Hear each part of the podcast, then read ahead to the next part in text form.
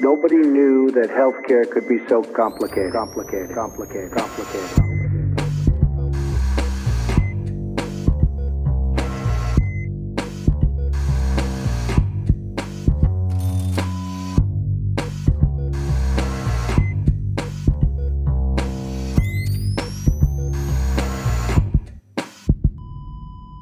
Salut und herzlich willkommen zu Gesundheit und Machtpolitik mit der ersten Aufnahme in den 20er Jahren.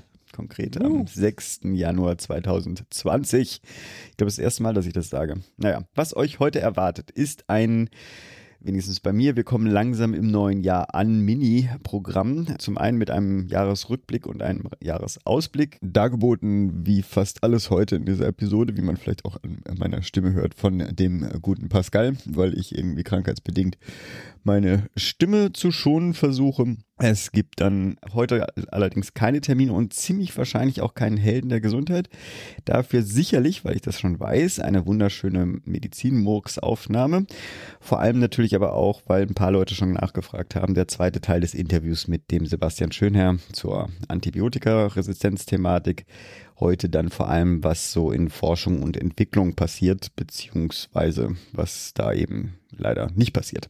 Eure Gastgeber sind wie auch im letzten Jahrzehnt noch der Podcast-Arzt in Papa Zeit Pascal Nolderik. Moin Pascal. Moin, moin. Und euer Podcast-Pfleger Philipp Schunke. Salut allerseits. Bevor wir starten, will ich noch eine Sache einbringen und äh, ihr könnt gleich die Kapitelmarken nutzen, um diesen Teil zu überspringen, weil wir haben eine kleine Bitte an euch. Es geht um eine Umfrage. Ich habe auch vorhin mal geguckt, das dauert echt nicht lange, sind zwölf Fragen. Sind voraussichtlich zwölf Fragen, weil es wird nochmal überarbeitet werden. Äh, zu finden dann auf findmind.ch. Link kommt in die Shownotes. Es geht ein bisschen darum, dass wir versuchen wollen, den Podcast ein bisschen anzupassen und überlegen, welche Rubriken wir vielleicht wir überlegen, unseren Podcast noch besser zu machen. So. Und äh, dafür brauchen wir deine, liebe Hörerin oder dein äh, lieber Hörer, Hilfe. Ähm, es wäre halt super, wenn du uns die, ich glaube, zehn Minuten schon zu viel gesagt. Ich glaube, fünf Minuten wird das vielleicht höchstens dauern, ein paar Fragen beantwortest, damit wir einen besseren Eindruck haben, wer uns überhaupt hört. Genau. Ja, ich glaube, fünf Minuten Fünf Minuten ist realistisch. Ist, glaube ich, realistisch, ne? Denke ich auch. Ich mache gleich mal einen Test. Am besten also jetzt den Podcast pausieren, ja, und dann ausfüllen und dann geht's gleich weiter. Wobei das natürlich auch immer dieser geile Bias ist, ne? Also wir, äh, die, die uns hören, und diese Umfrage ausführen, haben wir auf jeden Fall schon nicht abgeschaltet, weil sie den Podcast scheiße finden. die, die ja, okay, aber die, nicht, ne? aber die, die, die, die scheiße so, finden, boah, haben wir nee, sowieso nicht. nicht. Meine Hauptbefürchtung ist ja vor allem, dass wir die Leute gar nicht erreichen, die diesen ganzen Anfangsgelaber irgendwie immer wieder überspringen, weil sie die Kapitelmarken benutzen, was ja auch sinnvoll ist. Die würden dann bei der Umfrage. Aber es ist keine wissenschaftliche Untersuchung, es geht um einen Eindruck, den wir gewinnen können. Deswegen ähm, werden wir mal gucken, was wir mit den Zahlen dann anfangen können. Aber es ist besser als nichts zu haben, dachten wir uns. Naja, wir werden so oder so, wir werden äh, das Ganze dann mal auswerten und gucken, ob wir ein paar Sachen verändern oder anpassen oder eben alles so lassen. Genau, wunderbar. Die Kapitelmarke äh, Umfrage, bitte um Teilnahme ist erledigt und wir gehen zur Kapitelmarke, was gibt's Neues? Also, Pascal, wie hast du den Dekadenwechsel erlebt? Ich war am Strand und zwar in Baden-Württemberg. Nein, ich war bei meiner Schwester. Wir waren bei meiner Schwester in Kiel, in Laboe, um genau zu sein. Das ist quasi direkt am Strand und da waren wir dann tatsächlich auch, also die Kleine hat geschlafen und meine Frau ist bei ihr geblieben, aber ich durfte äh, rauswerten vor Schnickschnackstück gemacht. Nein, sind einfach so drauf geeinigt, wer, wer mit dem äh, beim Kind bleibt und wer äh, rausgeht und ich war da mit meiner Schwester und ähm, Verlobten am Strand und das war tatsächlich äh, hatten wir uns das ein bisschen spektakulärer vorgestellt. Das war auch deren erstes Silvester da am Strand. Beim letzten Mal, als sie da schon gewohnt haben, waren sie ähm, noch woanders über Silvester und dann haben wir gedacht, naja, also man hat gehört, eigentlich soll man über die Förde da dann einen, einen, tollen Blick haben, so kann schon sein. Wir haben da jetzt nicht so richtig was von gesehen. Ähm, also man hat schon was gesehen, aber war jetzt nicht so spektakulär. Mhm. Äh, was uns mehr beeindruckt hat, war, ähm, wie ab 18 Uhr ungefähr es quasi durchgehend geknallt hat. Also wenn es mal eine halbe Stunde ruhig war und niemand äh, Feuerwerk abgeschossen hat, das war schon echt viel. Hm. Ich habe ja gehört, irgendwie, oder zumindest mal auf Twitter in diesen klassischen Bubble zu lesen, dass Bling ja wohl ruhiger gewesen sein soll. Ich weiß nicht, ob du das nachher bestätigen kannst. Nee, war nicht ähm, da, aber gut. Okay, ja, weil ich habe so gedacht, Alter, also haben die Leute jetzt Panik, dass ihnen das nächstes Jahr verboten wird? Was ich ja äh, durchaus gut finde, ja. ja. Oder zumindest irgendwie sehr stark äh, eingeschränkt, ja. Oder äh, was ist los? Also ich konnte mich nicht erinnern, dass das in den früheren Jahren mal schon so schlimm war, aber das ist ja vielleicht auch so dieses klassische, früher war alles besser, ich weiß es nicht. Aber, also ich meine, ihr könnt ja mal eure, eure Erfahrungen uns äh, schicken, per Twitter oder E-Mail oder was auch immer. War das früher schon so schlimm? War das, war das in den vergangenen Jahren schon, dass da ab 18 Uhr durchgehend geballert wurde oder hatte der Ort einfach einen an der Klatsche? Wobei ich das mir eigentlich auch nicht vorstellen kann, weil tendenziell ist der Altersschnitt eigentlich relativ hoch da. Also der, es kann auf, ähm, naja, wir haben es nicht verstanden. Hat uns auch ehrlich gestört, hat das Kind auch beim Einschlafen ein bisschen gestört, aber gar nicht so sehr zum Glück. Hm. Ist noch nie aufgewacht zum klassischen Feuerwerk, das war schon mal ganz gut. Am nächsten Morgen haben wir so ein bisschen Müll eingesammelt da am Strand, den Strandabschnitt, den wir spaziert sind. Und Ja, ansonsten, habe ich gesehen, das Bild. genau, ansonsten war es äh, relativ äh, entspannt, der Jahr Jahreswechsel. Hm. Und bei dir so? Ja, die, ähm, ja, vor dem Jahreswechsel war ja bei mir auch noch der 36C3, den ich, ich fasse mal ganz kurz, also sehr empfehlen kann. Äh, war ja da mit den Kindern die Entscheidung, weiß ich nicht, ob die insofern gut war. Also die Kinder haben sich super amüsiert und unterhalten gefühlt und äh, Inspirationen bekommen. Ja, das war wirklich, äh, hat wirklich sehr positiv. Meine Tochter blieb dann irgendwann bei ihrem ersten feministischen Buchclub äh, hängen, ja. Und hat äh, zur digitalen Verteidigungsstrategien was gelernt. Das ist alles wunderbar und das, ich, wie gesagt, die, mein Sohn war ständig irgendwo in Riesenbällebädern oder in der Kidzone oder am Löten oder sonst was. Insofern alles gut. Ich habe ein bisschen wenig dann mitbekommen. Äh, Also sozusagen an Programmen, was ich mir selber vorgenommen hatte, habe ich quasi nichts wahrgenommen. Es, ich bin glücklich gewesen, dass ich den André Lampe wenigstens getroffen habe von Wirkstoffradio, der auch schön grüßt und ähm, auch auf diese Episode hier wartet, weil er den zweiten Teil vom äh, von unserem Gespräch haben möchte. Natürlich Leute getroffen, aber sozusagen an eigenem äh, Wunschprogramm so gut wie gar nichts wahrgenommen. Ich wollte auch im Sendezentrum ein bisschen aushelfen. Das, äh, ja, mehr Culpa, das wird wahrscheinlich dann erst auf dem 37. C3 stattfinden, der aber fest eingeplant ist und du solltest auch hinkommen. Als Vorbereitung, wir brauchen Sticker. Ja, das ist so das, das heiße Ding. da liegen Sticker ohne Ende rum und wir brauchen auch einen. Und vor allem, falls du dich vorbereiten möchtest, kann ich dir eine Liste machen mit Sachen, die du bitte mitbringen möchtest. Eine Sache, die Okay. wichtig ist, ist zum Beispiel, Was ist denn so wichtig? ja, in den Top Ten ist bestimmt eine Wasserflasche und ein Tretroller. Also, am Mhm, okay. besten ein beleuchteter Tret Tretroller. Also es gibt natürlich coole Damit man Varianten. schnell von einem zum anderen kommt? Ja, es ist einfach sehr weit, ne? weitläufig, Mhm. dieses ganze Ding. Weitläufig. Und man ist einfach, also alle sind mit dem Ding unterwegs und man ist auch schneller unterwegs. Insofern, ähm, das so als ein Tipp. An dem Punkt, wenn es wieder näher rückt und vor allem, wenn ich dann wieder das Glück haben sollte, dann ein, ein Ticket zu schießen, dann kann ich da ja noch Ist ein nicht so bisschen einfach, ne? Nee, ich habe zwei Sekunden. Das war mein Zeitfenster, dass ich, äh, dann bin ich noch irgendwie in die Ticketliste reingekommen. Man muss wirklich, es gibt, also ich weiß nicht, die machen es ja jedes Jahr anders. Dieses Jahr war es halt so, dass sie halt so drei Fenster hatten. Also entweder du bist ein Engel und kriegst einen Voucher vorne dran weg, aber sozusagen das ist ein, relativ eingeschränkt, oder du hast halt diese drei Ticketzeiten, die dieses letztes Jahr gehabt. Und da war es halt wirklich so, beim ersten Mal habe ich fünf Sekunden gebraucht, um zu klicken, dann war ich schon auf Position 6000 und damit ähm, keine Chance mehr. Und beim zweiten Mal war ich dann wirklich sozusagen refresh, refresh die Seite und dann irgendwann zack. Und dann hat es gerade so geklappt. Und hat was Sportliches, war auch ein bisschen, ist auch ein bisschen Abenteuerelement so dabei gewesen, insofern bla bla. Ich rede zu lang schon darüber. Ein Talk, den ich zum Beispiel auf meiner To-Do-Liste hatte, war natürlich der wieder von dem Martin äh, Tschirsich, den er mit zwei anderen noch gehalten hatte, kommt in die Shownotes rein. Äh, Im Prinzip habe ich die Sachen, die ich gucken wollte, habe ich genauso wie sonst die Jahre zuvor halt immer über über die, die haben die meisten Sachen ja dokumentiert auf ihrem eigenen Kanal, äh, dann einfach später angeguckt. Das ist ganz spannend, genau. Ja. Ja, durch. Ach so, genau. Und beim Jahreswechsel war ich nicht in Berlin, sondern bei Freunden. Sagen wir so, früher war alles besser oder ich war jetzt einfach an einem falschen Ort, weil da war die Weco, äh, Weco-Firm, diese Weco-Produktion ist da nur ein paar Kilometer weit weg gewesen. Und mit den Leuten, mit denen wir gefeiert haben, meinten, die haben halt so ein, ähm, so ein wie heißt es, Firmenverkauf oder sowas. Und Mhm. da ist einfach immer wohl die Hölle los. Also es war, also Mhm. von wegen ab 18 Uhr, ja, ne, da war halt. so, Punkt. Schluss. Was war 2019 passiert? Wir wollten mal so ein bisschen äh, kurz quatschen, was denn so, was denn so alles passiert war.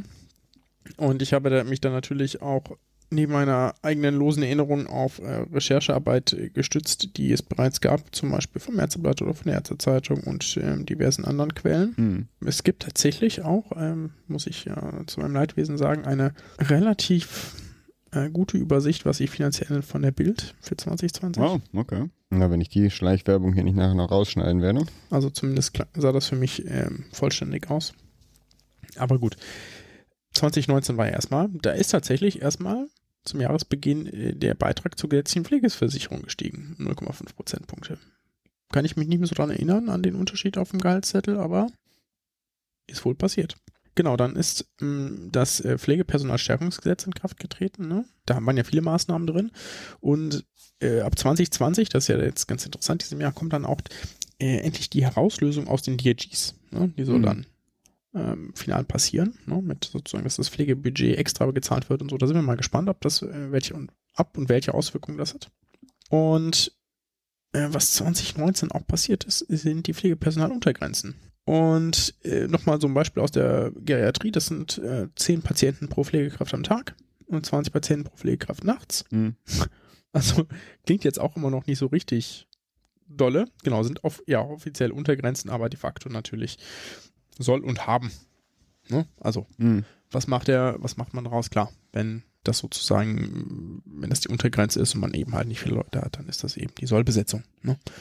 Genau, mit dem Pflegepersonalstärkungsgesetz kam auch dieses, jede neue Stelle wird finanziert, Prinzip. Ne? Also Mhm. dieses, dass die Krankenkassen verpflichtet sind, das zu zahlen. Das Problem ist, es gibt jetzt trotzdem nicht so viel mehr Menschen. Kräfte dadurch, ja, die in der Pflege arbeiten. Das liegt logischerweise noch an einer ganzen Menge anderen Faktoren. Natürlich ist das Prinzip trotzdem richtig und gut, aber es fehlt offensichtlich noch mehr, um den Beruf entsprechend attraktiv zu machen, dass Menschen dort auch arbeiten wollen auf Dauer. Dann, wenn ich mich da recht erinnere, ist das äh, GKV-Versicherungsentlastungsgesetz, das ist auch so ein schönes Wort, ne? da in Kraft getreten, dass die Kassenbeiträge wieder paritätisch gezahlt werden zwischen Mhm. Arbeitgeber und Arbeitnehmer. Und dass die Krankenkassen Finanzreserven abschmelzen müssen, was Mhm. auch dazu führt, dass einige Kassen jetzt ab 2020 wieder Beiträge, äh, also höhere Beiträge erheben. Beitragssteigerung. Ähm, das hat Jens Spahn dann schon verteidigt, dass das ja eigentlich keine richtige Erhöhung sei, sondern weil es ja Abbau ist, aber so richtig gut parkt ihn das wohl nicht, dass seine ganzen Gesetze da ja zur Ausgabensteigerung führen, weil das natürlich ähm, das Maß ist, woran man einen Gesundheitsminister misst in der allgemeinen Bevölkerung. Ne? Abgesehen davon, dass die Versorgung besser ist, aber die ist jetzt ja zumindest nicht so schlecht, dass das ein Riesenproblem wäre in Deutschland. Genau, dann Kliniken bekommen mehr Geld und Zeit für Organtransplantation. Ich weiß nicht mehr, wie das Gesetz hieß, aber da hatten wir ja auch Episoden zu und das ist, glaube ich, der entscheidende Wendepunkt für ähm, eine besser funktionierende ähm, Organspende in Deutschland. Da hatten wir ja schon mehrfach darüber berichtet, dass das die sinnvollen mh, Schritte sind, weil da sozusagen das Hauptproblem liegt, dass bestimmte ähm, Organe, die möglicherweise gespendet werden könnten, gar nicht gemeldet werden, dass es da zu wenige Stellen gibt, die dafür da sind, vernünftig mit den Angehörigen zu sprechen oder ähm, sich überhaupt drum zu kümmern, äh, ob denn prinzipiell eine Entnahme möglich ist. Ne? Und dass es da jetzt eine entsprechende Freistellung gibt, mit bezogen auf eine bestimmte Anzahl der Intensivbetten. Das ist ähm, voraussichtlich, zumindest die Erfahrung in anderen Ländern zeigt, dass dazu führen wird, dass dann auch ähm, konsekutiv die Organspenderate steigt. Mhm. So, was wissen wir denn noch? Das TSVG trat in Kraft. Halleluja. Das, das führen wir jetzt nicht alles auf, das führt ein bisschen zu weit, aber das äh, war ein großer Brocken, bis der dann verabschiedet war. Ich weiß auch gar nicht, wie viele Änderungen es da noch kurz vor Mhm. knapp gab. So, das war, da konnten auf jeden Fall, haben danach erstmal durchgeatmet, als das äh, endlich beschlossen war. Mhm. Dann äh, trat das Gesetz für mehr Sicherheit in der Arzneimittelversorgung in Kraft. Äh, da ging es vor allem um mehr Rückrufkompetenzen der Bundesbehörden. Da hatten wir auch darüber berichtet, über die verschiedenen ähm, Skandale, die sich da so angehäuft hatten. Ähm, und aber auch das E-Rezept ist damit, glaube ich, eingeführt worden. Das soll ja dann ab diesem Jahr kommen, ne? das E-Rezept. Das können wir jetzt ja schon mal in dieses Was kommt eure Liste mit aufnehmen. Und genau, das sind so die, die Sachen, die äh, ich, von denen ich noch weiß, dass sie in Kraft getreten sind. Ihr könnt ja gerne ergänzen, wenn ihr euch noch was anderes habt. Und dann sind auch noch ein paar Sachen beschlossen worden, nämlich zum einen das digitale Versorgungsgesetz. Das war, glaube ich, der dicke Brocken, ähm, zumindest in meiner Wahrnehmung, wo viel darüber diskutiert wurde, was da reinkommt, was da drin ist, die Apps auf Kastenkosten, ne? Weltneuheit, wie entspannt das immer feiert. Ähm, dann ja aber auch die ähm, Forschungsdaten, die ja heiß diskutiert waren bis zum Schluss, ne? Und noch so ein paar andere Sachen, die da drin stehen. Dann kam das Implantate-Registergesetz, das jetzt zumindest, naja, wenn auch nur in einer eingeschränkten Art und Weise äh, Implantate da endlich mal registriert werden, die zu bestimmten Ri Risikoklassen gehören. Und dann noch Sachen, die mehr diskutiert worden waren, nämlich das MDK-Reformgesetz. Das ist, glaube ich, jetzt ist kurz vor dem Jahresende durch den Bundesrat gegangen. Da ging es ja um die Einrichtung des medizinischen Dienstes der Krankenkassen künftig als Körperschaft des öffentlichen Rechts, oder? Mhm. Was als Stiftung? Nee, als Körperschaft, Körperschaft, des öffentlichen ja. Rechts. Ne? Genau. Was dann zu einer größeren Unabhängigkeit von der Kasse selbst führen soll. Da sind wir mal gespannt, welche Auswirkungen das hat, ähm, weil da wurde ja auch noch drüber diskutiert im MDK-Reformgesetz zum Schluss. Okay, wie ist denn das mit der Prüfquote? Ähm, was steht da drin? Äh, werden die Prüfungen jetzt für drei Jahre eingeschränkt oder nicht? Etc., etc., etc. Also da gab es schon viele Sachen und ähm, logischerweise waren Kliniken und Krankenkassen unterschied- unterschiedlicher Meinung und beide haben so ein bisschen was bekommen und beide haben so ein bisschen was verloren. Ich bin auch gespannt, wie sich das bei mir in der Klinik auswirken wird. Wir werden relativ hart geprüft. Äh, zumindest höre ich äh, immer wieder Gejammere von meinen Vorgesetzten über die äh, Prüfquoten. Mm. Und ähm, teilweise sicherlich auch berechtigt, teilweise aber auch, ähm, naja, also ist es, ist es vielleicht formal gerechtfertigt, aber dann auch schwierig zu machen. Wir sind ja ein Krankenhaus, was da relativ human ist. Äh, wenn wir jetzt jemanden haben, dessen Beha Behandlung formal abgeschlossen ist, hat er natürlich keine Krankenhausindikation. Wenn ähm, der aber nicht entlassfähig ist, weil es weder einen Reha-Platz gibt, noch einen Kurzzeitpflegeplatz, noch die Angehörigen nehmen können und der sonst alleine zu Hause ist, na, was machst du denn dann? Setzt du den an die Straßenbahnhaltestelle Mhm. und guckst, wann er wieder reingebracht wird oder was? Das kannst du natürlich nicht machen, zumindest sagen wir das. Und wir behalten die Leute dann im Zweifelsfall auch drei Tage oder auch fünf, wenn es notwendig ist, äh, weil es eben keine andere Versorgungslösung gibt. Und im Zweifelsfall werden die uns halt gestrichen, die Tage. Mhm. Und das ist natürlich immer das äh, Problem, vor dem wir stehen. In der Geriatrie sicherlich ein bisschen ausgeprägter als in anderen Fachbereichen. Oder vermute ich, kann Mhm. mich auch irren. Genau, dann, ähm, worüber auch hart diskutiert wurde, war die Masernimpflicht. Oder habe ich das nur so wahrgenommen, dass darüber Das ist die Frage mal sozusagen, ob das in unserer Filterbubble stattfand, die intensive Diskussion, aber ich äh, meine auch, dass das in der öffentlichen Diskussion zumindest höheren Ra Rang hatte. Das war, das war so eine öffentliche Diskussion, Genau. ne? Ja. Ja. Hätte ich jetzt auch gesagt. Ist jetzt beschlossen, kommt, bin auch mal gespannt auf die Auswirkungen, weil formal sich dann ja auch äh, Heilpraktiker, glaube ich, äh, impfen lassen müssten, etc. Ne? Ähm, ich weiß auch gar nicht, vielleicht sind ja auch alle gar nicht ungeimpft, aber ähm, es, es lägen ja gewisse Schlüsse bezüglich Überschneidungen gewisser Zirkel irgendwie nahe. Gucken wir mal. Bin gespannt, Genau. Und ob, dann- äh, was in der Schule passiert. Also, Ja. ob es dann Ratschläge zur Umgehung der Pflicht ähm, schon kommuniziert werden oder sowas. Keine Ahnung. Ich bin, Hm. wie gesagt, gespannt. Ist ja noch ein paar Monate Ich hin. auch. Ja. Und äh, dann, was natürlich äh, ganz interessant ist, noch zwei Sachen, die bei uns auch gar nicht so sehr auf dem Schirm waren. Ich glaube, wir haben beides mal erwähnt, aber so richtig stark kam es nicht. Die Reform der Psychotherapeutenausbildung. Mhm. Da habe ich vor allem viel im Psychcast gehört. Und worüber ich, worüber wir kurz berichtet haben, aber nicht so viel, ist die Hebammenausbildung, die nun als Studium stattfindet.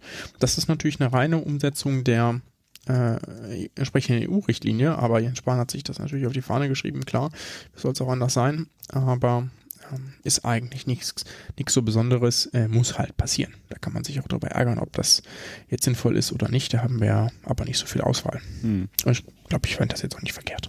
Ja. Genau. Was ist noch so passiert?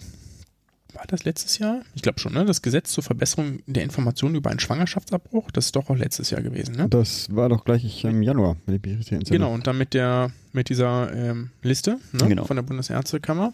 Ich wollte auch sagen, das müsste doch auch ähm, in dieser Zeit gefallen sein. Wollen wir noch mal kurz auf diese Liste gucken? Ich gucke da ja. Guck mal hier. Mittlerweile steht sie auf der Startseite. Bin hier schon äh, begeistert. Oh, und es gibt eine Suche nach Postleitzahl, die ist neu. Oh, ich, ich schicke dir das mal. Also das, ähm, das hat sich schon, schon ein bisschen gebessert, würde ich sagen. Der, ich suche mal hier bei meinen Eltern. Ah, da gibt es natürlich nichts. Schade. Aber auch in meiner Postleitzahl gibt es nichts. Das ist ein bisschen schade, dass man da nicht noch ähm, Umkreis? Umkreis suchen Mhm. kann. Ja. Ich kann auch nach Orten suchen. Ja, das geht also auch. Ja. Na gut, es gibt, wie gesagt, immer noch den einen in Mannheim, ne? Ja, hier in der direkten Umgebung. Ansonsten in Berlin immerhin mittlerweile vier Seiten voller Ärzte. Aber ansonsten, also so eine um Umfeldsuche wäre Mhm. noch geschickt. Kann man ja die Bundesärztekammer mal darauf Aufmerksamkeiten, aufmerksam machen, ob das was wäre. Na gut, na gut. Also es tut sich vielleicht was, auch wenn es langsam läuft. Was war noch passiert so? ich glaube, die Terminservicestellen, ja, nee, das ist jetzt, das, Das kommt jetzt. kommt dieses, jetzt, genau. Das kommt jetzt, ne? Ja, ich Genau. meine, sind einige Sachen, die du angesprochen hattest, sind ja Sachen, die äh, ihre Wirkung jetzt in diesem noch Jahr erst erfahren. entfalten. Naja, wie das immer so ist. Dann machen wir vielleicht weiter mit dem Ausblick. Mhm, Ähm, bisschen, ja. Ist wir ja schon ein genau. bisschen. Mhm. Ich habe ja schon ein bisschen angefangen, genau. Der, was dann noch mehr dazu kommt, die Terminservicestellen sind jetzt 24-7 erreichbar. Mhm. Ähm, da bin ich auch mal gespannt, was die Kollegen aus den Notaufnahmen berichten. Also ob das eher dazu führt, dass, weil die haben jetzt ja auch, das ist ja eigentlich ganz cool, ne? Es gibt ja in anderen Ländern schon, dass es so eine strukturierte medizinische Ersterfassung gibt, ne? Am Telefon, wenn da jetzt jemand anruft und sagt, hier, ja, mir geht's so schlecht, ich habe so Bauchschmerzen, äh, ich glaube, ich brauche einen Arzt und die sagen, ja, hier erstmal die und die und die Mhm. Frage. Und dann sagen, hier, okay, das klingt dringlich, bleiben Sie mal da, wo Sie sind, wir schicken äh, jemanden mit Blaulicht vorbei.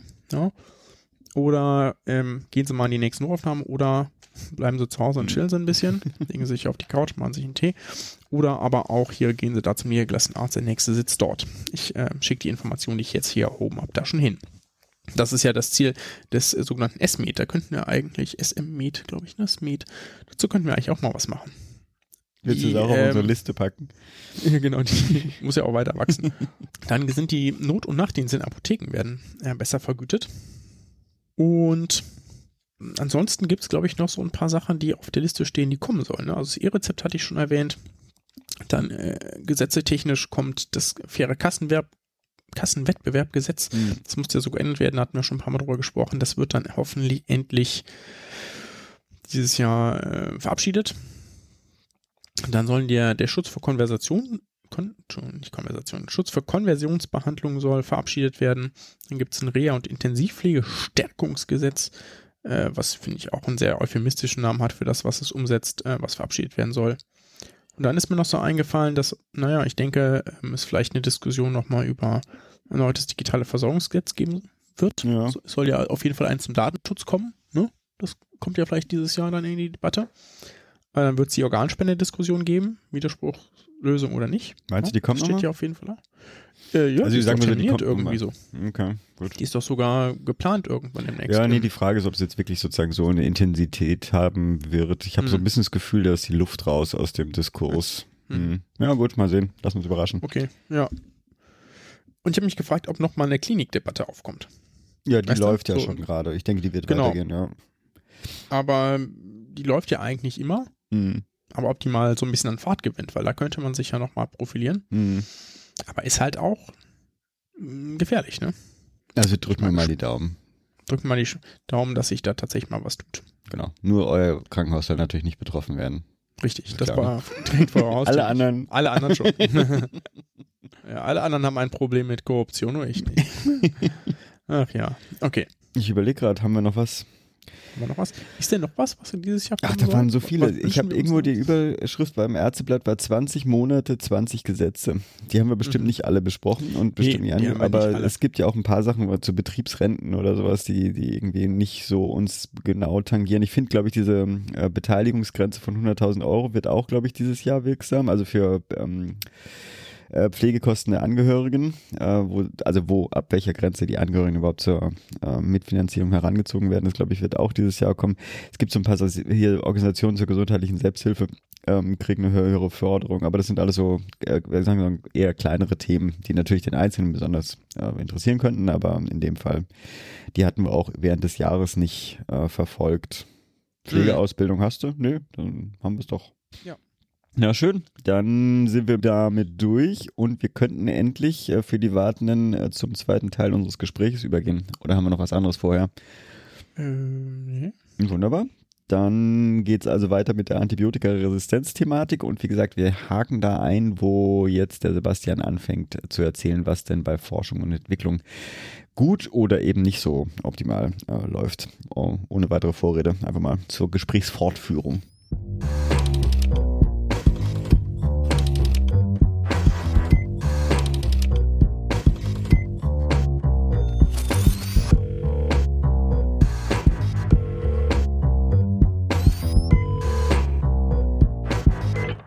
Ja, das ist ja eine super Überleitung, weil wir haben ja ein anderes Problem, was du damit ja auch schon ansprichst.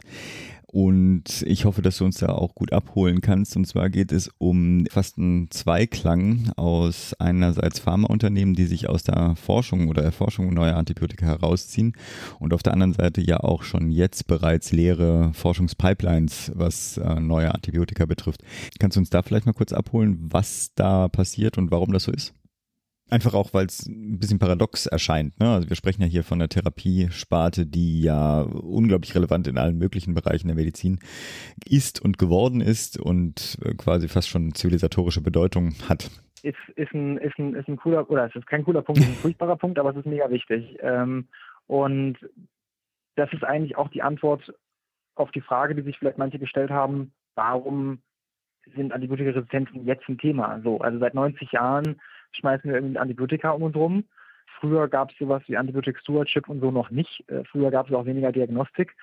Warum wir denn jetzt haben? Äh, und die Antwort ist halt einfach, dass, naja, seit den 30ern, da kamen irgendwie die ersten Antibiotika dann eben auf den Markt, also als erstes Penicillin ähm, und dann immer mehr und dann hat man schon immer gesehen, also gibt es sehr, sehr schöne Darstellungen, wo du halt immer siehst, Antibiotikum kommt, ein paar Jahre später wird die erste Resistenz dagegen nachgewiesen. Diese Intervalle sind jetzt immer kürzer geworden. Ich weiß nicht, ob es daran liegt, dass mehr eingesetzt wird oder, oder ähm, dass man mehr danach sucht, aber auf jeden Fall sieht es immer, okay, kommt ein paar Jahre später Resistenz.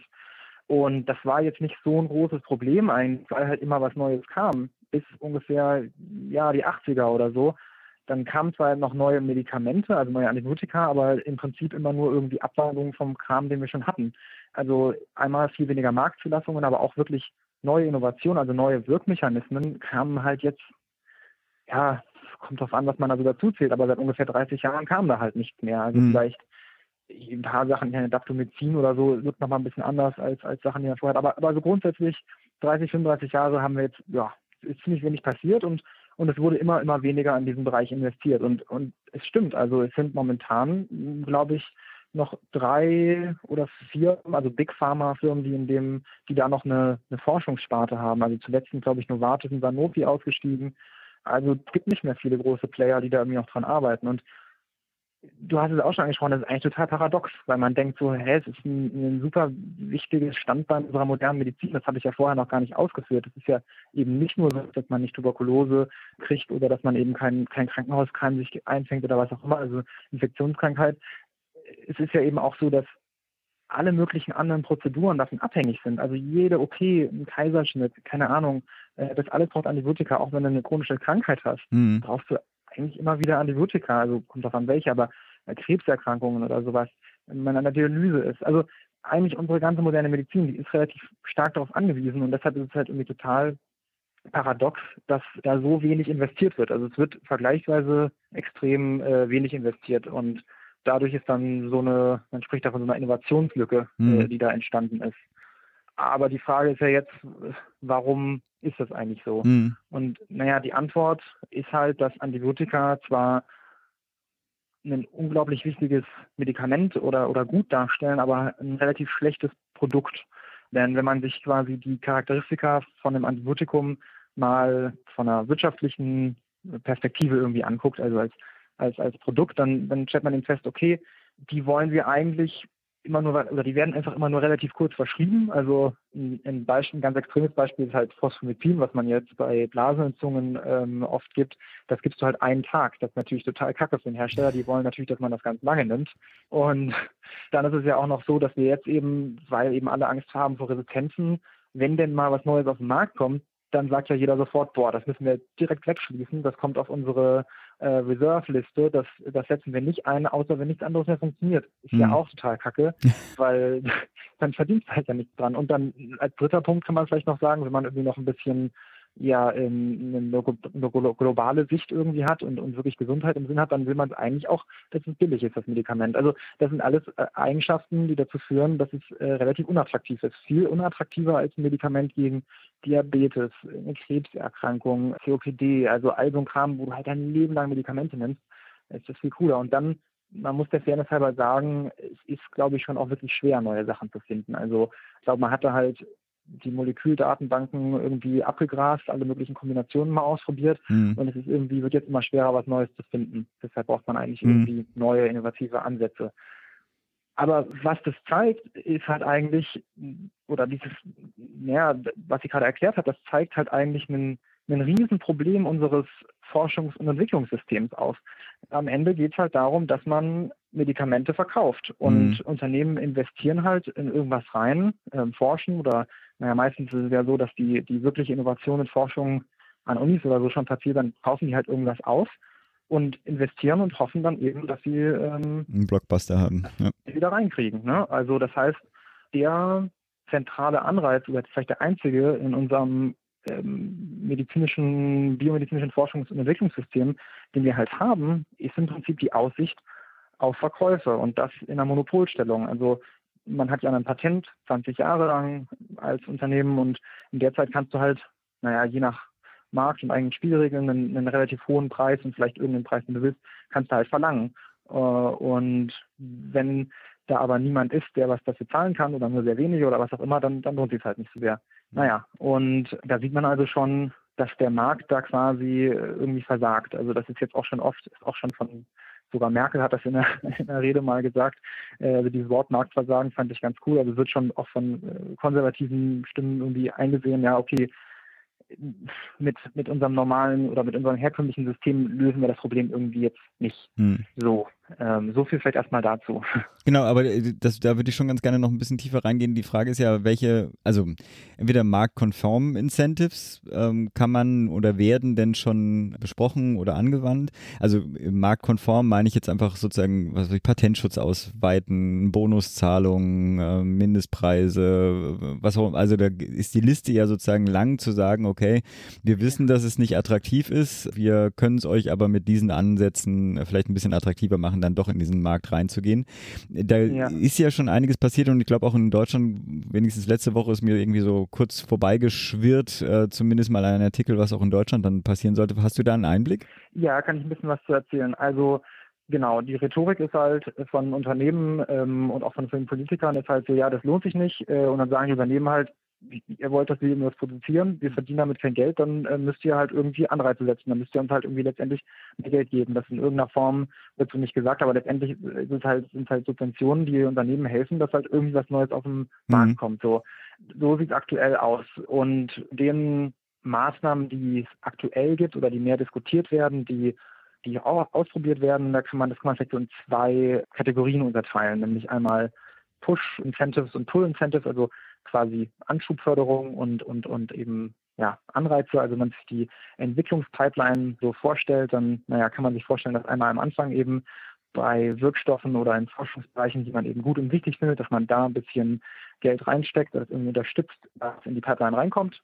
Also mit der Pipeline meint man ja im Prinzip eben den Weg von der Grundlagenforschung, mhm. also vom Labor über die ganzen klinischen Studien hin zur Zulassung und zum Patienten. So, das, das meint man aber meistens. Oder eben äh, man setzt irgendwie einen Anreiz am Ende. Und ich kann ein paar Beispiele davon mal, also kann von ein paar mhm. Beispielen eben Klar. erzählen. Also eine Sache, das würde ich jetzt mal unter diesen Push-Anreizen äh, verbuchen, äh, was irgendwie jetzt Popularität gewonnen hat, sind diese PDPs, also so Public-Private Partnerships oder Public Development Partnerships. Mhm.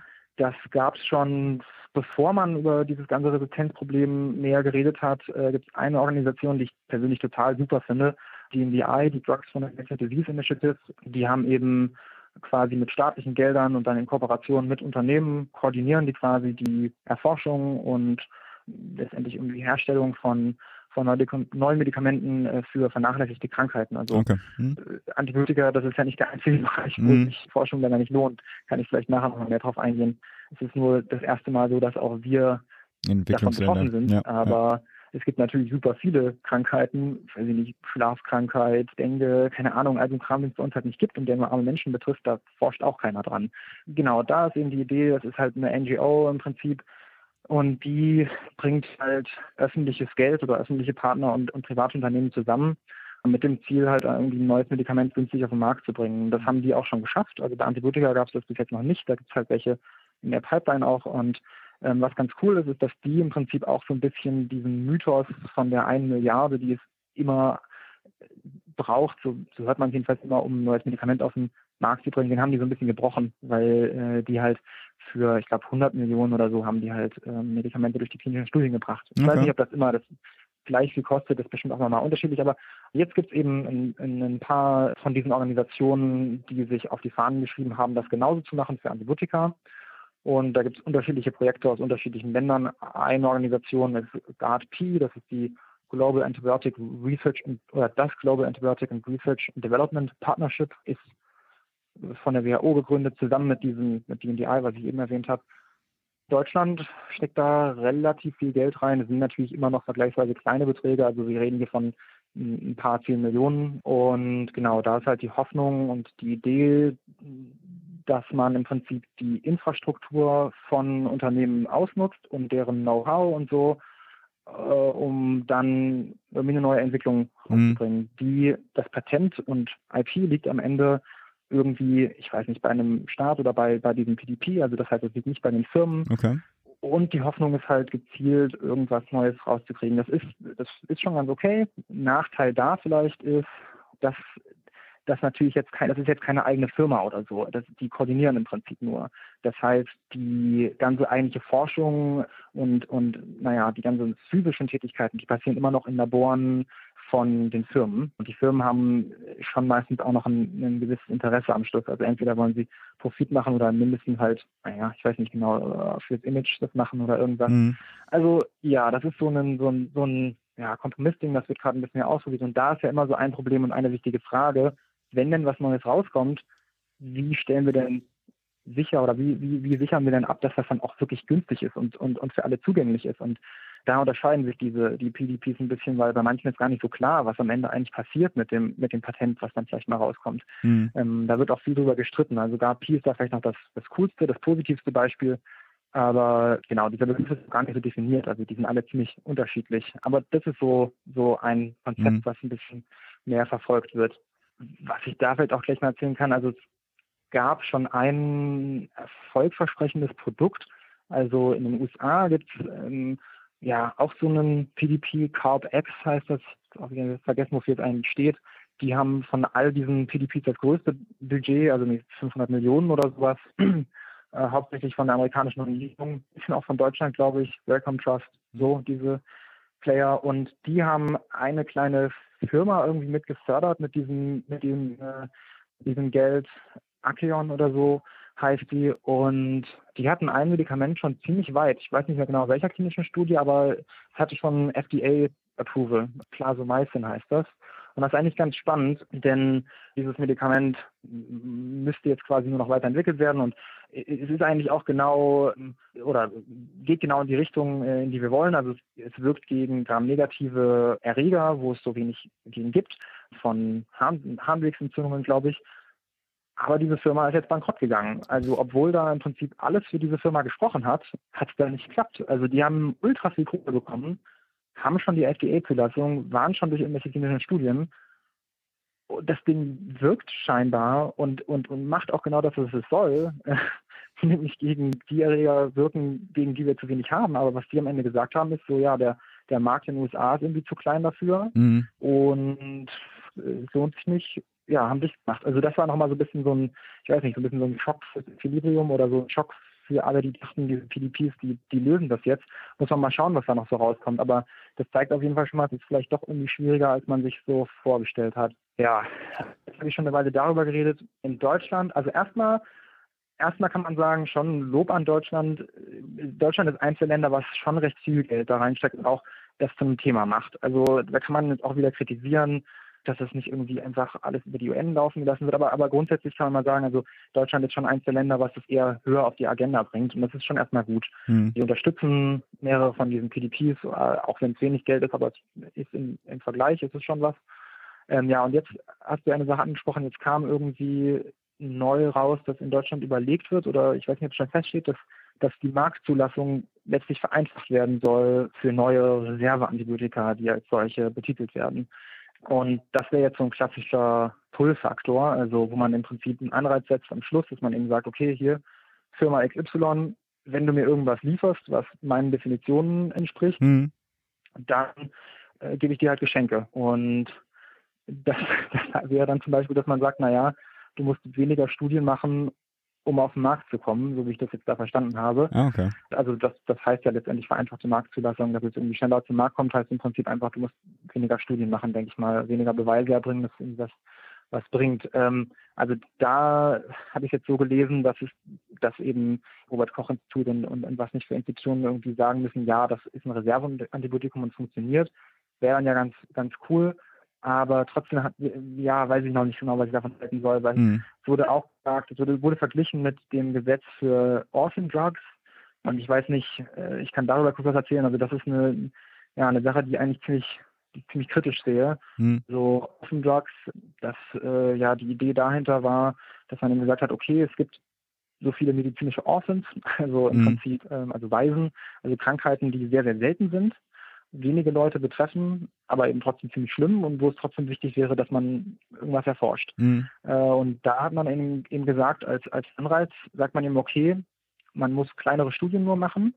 Das ist ja auch sinnvoll, wenn du weniger Patienten hast, dann, äh, dann ist es natürlich viel schwerer, eine große Studie zusammenzukriegen. Das ist so ein Punkt. Aber was auch ein Ding ist, man kriegt nochmal extra zehn Jahre Patentschutz quasi, also das heißt dann nicht, ob äh, Patentschutz, das heißt dann Orphan Drugs Status halt, kriegt man quasi nochmal zehn Jahre Monopolstatus on top auf die mhm. 20 Jahre, die man halt eh schon hatte, was halt echt krass ist, was dafür sorgt, dass das Medikament nochmal zehn Jahre lang echt teuer sein kann. Und hm, trotzdem würde man jetzt sagen, okay, eigentlich keine so schlechte Sache, aber ähm, es hat sich halt herausgestellt, dass sich das ziemlich gut ausnutzen lässt. Also was halt ist, ist, dass Unternehmen hingegangen sind und entweder versuchst du halt, also es wurden Orphan Drugs angemeldet und am Ende sind die aber zu Blockbustern geworden. Mhm. Also das heißt, am Ende machst du die Indikation dann eben doch ganz breit und kannst es dann doch ganz viel verschreiben und hast aber dieselben mhm. Privilegien quasi. Das ist also eine Gefahr. Und ein anderes Problem da war, dass, dass man diesen Status auch für schon existierende Medikamente bekommen hat. Also das krasseste oder bekommen konnte. Also wenn du nur die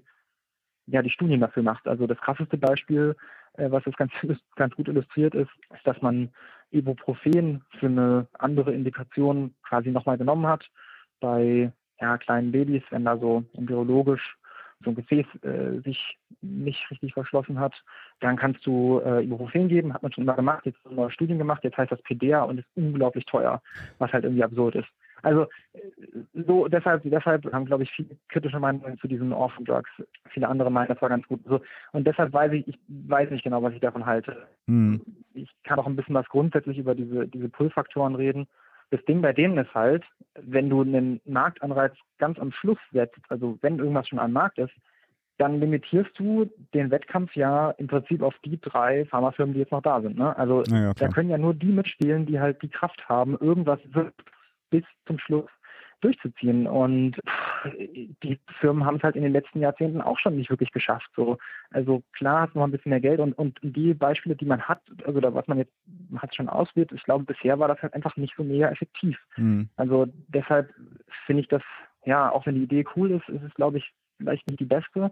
Und schnellere Zulassung heißt natürlich gegebenenfalls auch weniger Qualität. Also das heißt, es bringt ja auch nichts, wenn man einfach mehr Schrott auf den Markt bringt. Also äh, wenn man jetzt irgendwie sagt, oh Gott, wir bringen, wir haben gar keine neuen Zulassungen, so, aber dann bringt es ja nichts jetzt einfach irgendwie künstlich die, die, Zahl der Zulassungen zu erhöhen. Das müssen ja schon gute Sachen sein. Also dafür gibt es jetzt bestimmt Kritik auf Twitter oder irgendwas, ist auch berechtigt. Ich kenne mich damit nicht so gut, nicht so gut aus und vielleicht ist die Idee auch vernünftig, aber es birgt Risiken. Ja, aber und Stichwort Schrott bringt mich gleich zur nächsten Frage, aber mach erstmal deinen Satz zu Ende. Also ich weiß nicht genau, ich, ich hätte sonst noch, also es ist eigentlich ganz interessant, weil andere Länder haben sich da andere Sachen überlegt. Gerne, klar. Also in, in, in den USA gibt es auch eine ganz nette Idee, oder ganz nett, ich vielleicht ganz furchtbar.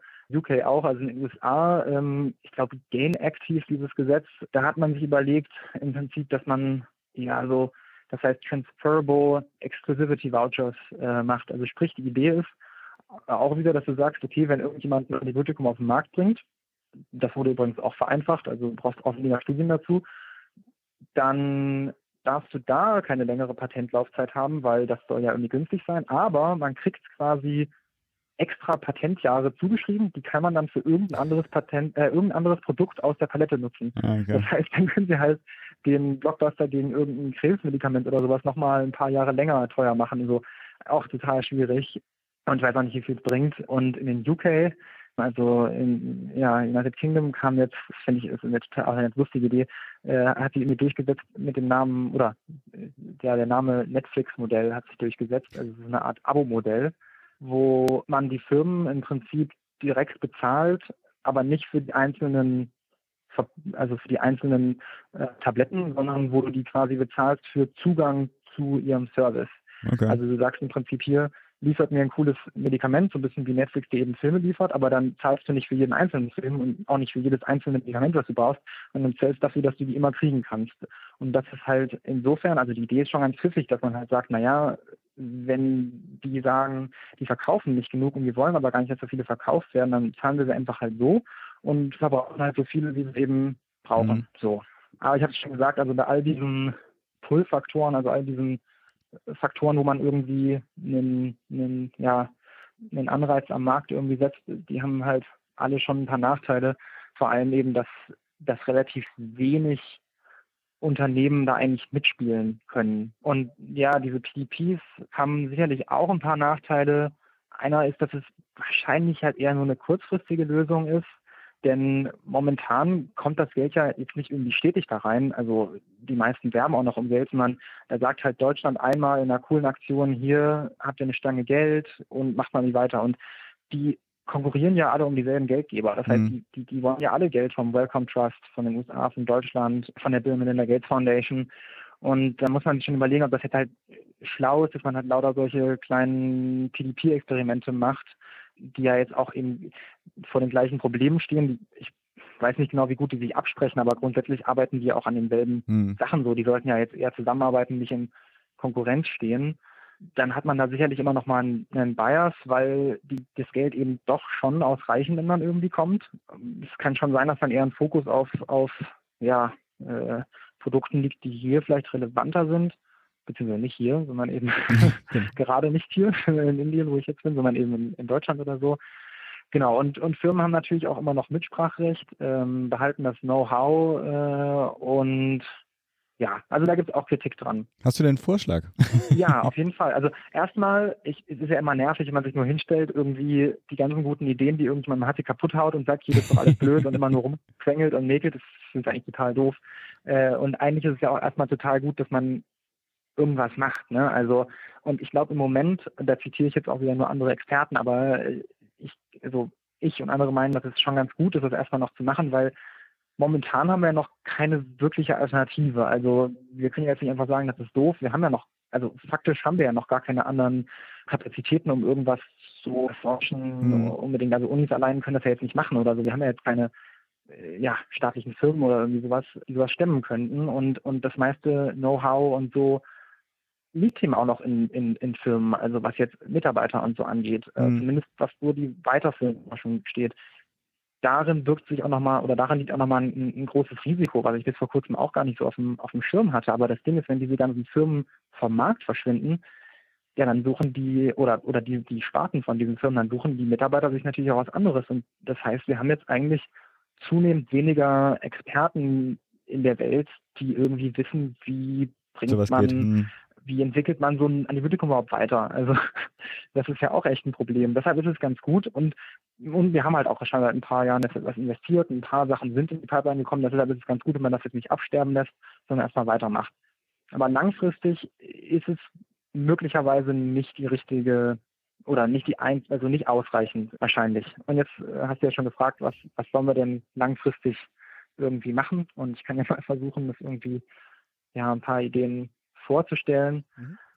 Also ich glaube, ganz grundsätzlich ist es wichtig, dass man so ein bisschen umdenkt, also dass man halt einsieht, okay, der Markt löst das Problem jetzt so irgendwie halt einfach nicht. Also da kann man jetzt, da, das, also das klingt jetzt irgendwie so links und was auch immer, aber es ist halt einfach so. Wir haben ja einfach de facto in den letzten Jahren echt wenig neue Produkte bekommen. So. Deshalb ähm, muss man vielleicht halt auch die Perspektive auf, ja, auf eben Antibiotika und nicht nur die, auch auf äh, Impfungen, alles Mögliche, muss man halt die Perspektive irgendwie wechseln, weil bisher reden wir halt schon davon, eben jetzt halt im ökonomischen Sinne reden wir davon als als Produkt und vielleicht muss man es halt irgendwie eher als als als, als öffentliches Gut äh, mhm. oder so wahrnehmen. Also dass man halt irgendwie einfach sagt, na klar, das bringt uns jetzt gar nicht unbedingt direkt also Geld oder Profit. Da erwartet man ja jetzt von weiß ich nicht, von Schulen oder der Polizei oder so, erwartet man das ja auch nicht, mhm. dass die jetzt irgendwie direkt, also außer vielleicht in den USA die Schulen, aber also jedenfalls sollen die jetzt auch nicht profitabel sein, aber die gehören eben dazu, zu, einer, zu einem Ökosystem, was uns insgesamt dann schon hilft, äh, profitabel zu sein als Gesellschaft. So, also die sind natürlich total wichtig. Mit den mit Antibiotika sparen wir total viel Geld. Und genau, long story short, wahrscheinlich muss man halt einfach irgendwie staatliches Geld mehr in die Hand nehmen und die Dinger komplett durchfinanzieren. Also das, dein Vorschlag ist quasi eine, was weiß ich, die, die Deutschland, Deutschland Pharma, äh, ja, AG ist es ja dann nicht, sondern Körperschaft oder sowas dann zu gründen. Ja, also lieber wäre mir die, ja, ich weiß nicht, wie sie heißen würde, aber halt irgendwas wirklich Globales okay. äh, mhm. Pharma. Also Genau, also ich glaube auch da wieder, auch wenn man es irgendwie finanzierbar machen will, das Ding ist, am Ende benutzt ja jeder die Produkte so, dann, dann sollten irgendwie auch alle Länder da irgendwie was einzahlen. Und das, das klingt jetzt so, so, so krass links und kommunistisch oder was auch immer, aber eigentlich, wenn man sich mal in der Geschichte umguckt, die ganzen ersten Antibiotika, die auf den Markt gekommen sind, die ersten Impfungen, die wurden staatlich komplett finanziert. Also ist jetzt nicht sowas völlig äh, Abwegiges eigentlich. Die Kommentare ähm, sind uns genau. sicher bei, diesem, bei dieser These, aber ich äh, finde es auf jeden Fall spannend. Ja, also ich meine, also Penicillin kann man jetzt sagen, okay, vielleicht aus den falschen Beweggründen. Also ich bin mir sicher, da hat der Zweite Weltkrieg äh, eine große Rolle gespielt und man wollte das dann irgendwie für den D-Day fertig haben, aber ähm, trotzdem ist es eben staatlich produziert worden. So, da gibt es, glaube ich, äh, kann man nicht so viel äh, dran rumreden. Aber ja, das ist eben eine Idee und das ist auch gar nicht unbedingt meine Idee, aber so ein, ein Grundgedanke, der halt ganz wichtig ist und äh, falls irgendwas von URM zuhört, die werden jetzt alle schmunzeln, weil das bei uns so ein, so ein Mantra ist, so ein bisschen. das ist dieser, dieser Gedanke von, also das Konzept äh, Delinkage. Also es ist im Prinzip die Idee, dass man einfach sagt, na ja, du musst halt die Ausgaben und die Investitionen für das Produkt, die muss man halt einfach irgendwie entkoppeln von den Einnahmen am Schluss und von dem, was irgendwie rauskommt. Weil solange wir die ganze Zeit vor Augen haben, dass wir das, was wir hier produzieren, direkt refinanzieren wollen mit dem Produkt selbst, solange haben wir halt immer dasselbe Problem wie jetzt, dass du halt, dass es sich halt nur lohnt, an Sachen zu forschen, wo halt auch wieder viel Geld ausgegeben wird. Also ähnlich wie bei anderen öffentlichen Gütern sollte man quasi den gesellschaftlichen Mehrwert, den ein Produkt hat, also bei Antibiotika auch nicht äh, unschwer zu argumentieren und preist sozusagen den, diesen gesellschaftlichen Mehrwert ein. Also man versucht einen monetären Wert daran zu setzen, was in Deutschland ein bisschen schwieriger ist, aber in anderen Ländern ja durchaus auch so gemacht wird. Ich glaube, das kannst du sogar monetär messen. Also ich meine, ja, dieser klar. Ökonom kannst, da, alles kannst ja. hat das ja für also ich meine, das Ding ist ja einfach, du hast halt Leute, die arbeiten können ähm, und dann ist es ja auch so, auch damit ein Krankenhaus laufen kann und damit auch die profitablen Sachen im Krankenhaus laufen können, brauchst du die Antibiotika ja auch. Mhm. Da kommt man übrigens zu einem ganz lustigen Konzept, rede ich aber gleich nochmal drüber. Also wenn du Hüftprothesen machen willst, die bringen viel Geld, dann brauchst du die Antibiotika so, ne? Mhm. Die bringen es jetzt halt aber nicht. Das heißt, auch wenn du wirklich einfach völlig profitgetrieben ein Krankenhaus betreiben willst, dann brauchst du halt irgendwie auch irgendwie neue Antibiotika. So, naja, wie auch immer, jetzt schweifen wir schon wieder ein bisschen ab, aber, oder ich schweife ab, sorry. Es gibt so die Idee, die wurde jetzt schon ein paar Mal immer wieder vorgeschlagen, dass man halt sagt, okay, wir müssen irgendwie einen internationalen Fonds oder sowas etablieren, äh, mit dem wir sowas halt finanzieren, solche Forschung. Mhm. Und da wurde auch schon ein paar Mal ausgerechnet, wie viel Geld man da drin bräuchte. Ist eigentlich erstaunlich wenig. Äh, also auch wieder dieser, ich weiß gar nicht, ob er britisch ist, aber dieser Ökonom, der das die britische Regierung ausgerechnet hat, der meinte irgendwie, naja, wenn man da mit, äh, ich glaube, 5 Milliarden oder sowas mal anfängt, dann äh, ist das schon ganz gut. Für 5 Milliarden meint der, könnte man auch so die bestehenden Innovationspipelines quasi aufkaufen, die es gibt von Firmen. Keine Ahnung, ob das stimmt mhm. oder realistisch ist. Aber so im Vergleich zu Ausgaben, die Staaten sonst zu treffen, ist es gar nicht so furchtbar viel, wenn man sich anguckt, dass irgendwie für die Bankenrettung in den USA über 400 Milliarden oder sowas ausgegeben wurden 2008 mal eben, sage ich mal. Also und für die Kosten, die eben auf uns zukommen durch Resistenzen, da ist dann eben auch nicht so wahnsinnig viel. Ja, wir reden ja auch von, äh, das ist ja eine Summe, die nicht nur ein Land zu stemmen hat, sondern das ist ja ein kollektiver äh, Akt. Also richtig, wäre, dann ist richtig. ja natürlich überhaupt keine Gelder. Ja. Ich überlege gerade, ob wir auch nochmal klären sollten, warum du denn als UAM ähm, dich eigentlich mit dem Thema auseinandersetzt. Also du engagierst dich ja dafür, bist ja wahrscheinlich auch da unten äh, für die auch mit aktiv. Ähm, wieso ist das ein Thema für euch? Also kann ich gerne drüber reden, aber ich muss, glaube ich, nachher, damit auch nicht, nicht zu viel Shitstorm kommt, äh, dieses ganze Konzept noch mal ein bisschen weiter erklären, okay. weil äh, ich weiß nicht, ob man das sonst schon steht. Äh, so. Genau, also es wurde jetzt schon oft auch von vielen Expertengruppen irgendwie halt empfohlen, ja, wir brauchen irgendwie quasi neutrales Geld, am besten irgendwie staatlich, äh, am besten ist das dann an irgendeiner UN-Institution oder an einer neuen Institution, aber nicht in einem Land verortet, sondern als globales Projekt. So, das wurde schon 2012 mal vorgeschlagen und danach immer mal wieder. Genau, aber ist, hat sich nie wirklich durchgesetzt. Und natürlich stellt sich dann die Frage, wie finanziert man denn so ein Ding? Also klar, es ist irgendwie cool, erstmal Geld zu haben, mit dem man dann irgendwie relativ frei forschen kann, aber wo kriegen wir es her? Mhm. Da gab es verschiedene Vorschläge. Einer war irgendwie, dass man, dass jedes Land 0,01 Prozent des BIPs zahlt, dann kämen irgendwie schon nur, wenn die OECD-Länder das schon machen würden, dann kämen irgendwie pro Jahr 4, 5 Milliarden zusammen. Hm. Und das ist jetzt, glaube ich, noch nicht so furchtbar viel, 0,1 Prozent. Was schon mal in der Vergangenheit probiert wurde, um Geld für HIV-Forschung auszutreiben, war irgendwie so eine Flugsteuer oder ich weiß nicht, ob da die Fluggäste oder Airlines zahlen wurden, mhm. keine Ahnung, aber ähm, sowas gab es schon mal.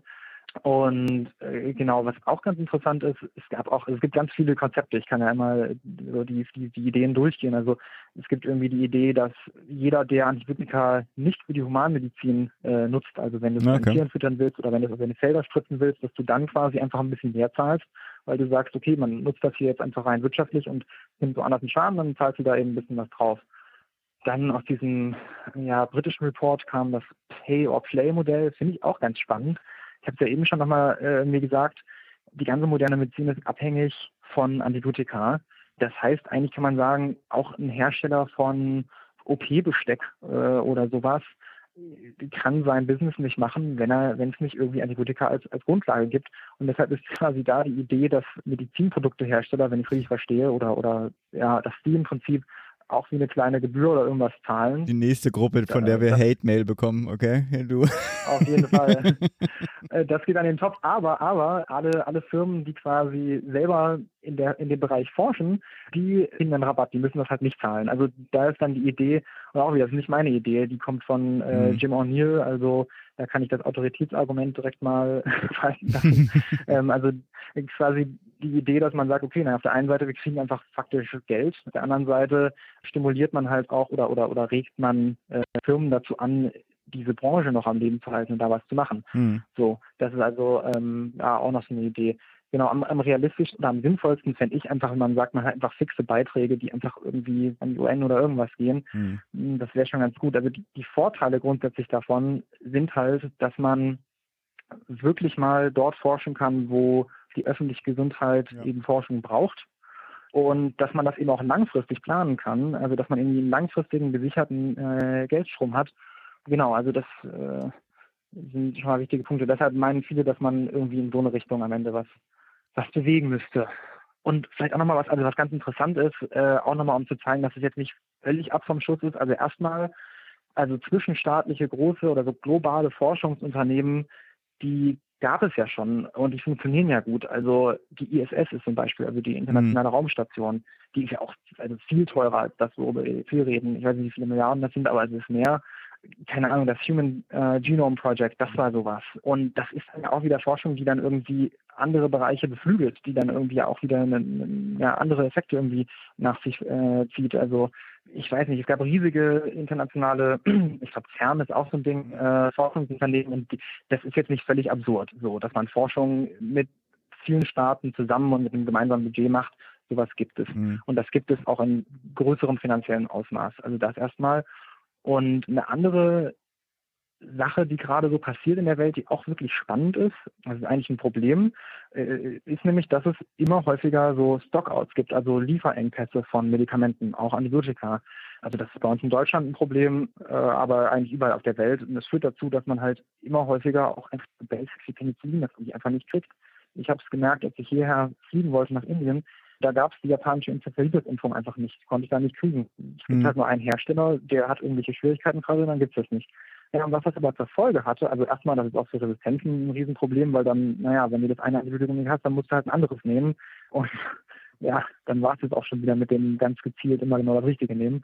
Aber was jetzt zur Folge hatte, war, dass in den USA Krankenhausunternehmen sich zusammengetan haben und gesagt haben, okay, voll oft kriegt man Medikamente nicht und dann gibt es da ja noch das Problem, dass die super teuer sind. Und die haben quasi eine Non-Profit-Firma gegründet, äh, Civica RX heißen die. Und ähm, die Idee ist jetzt, dass es quasi ein Non-Profit-Pharmaunternehmen ist, also was mhm. dann generisch Produkte herstellt für diese Krankenhausketten in den USA.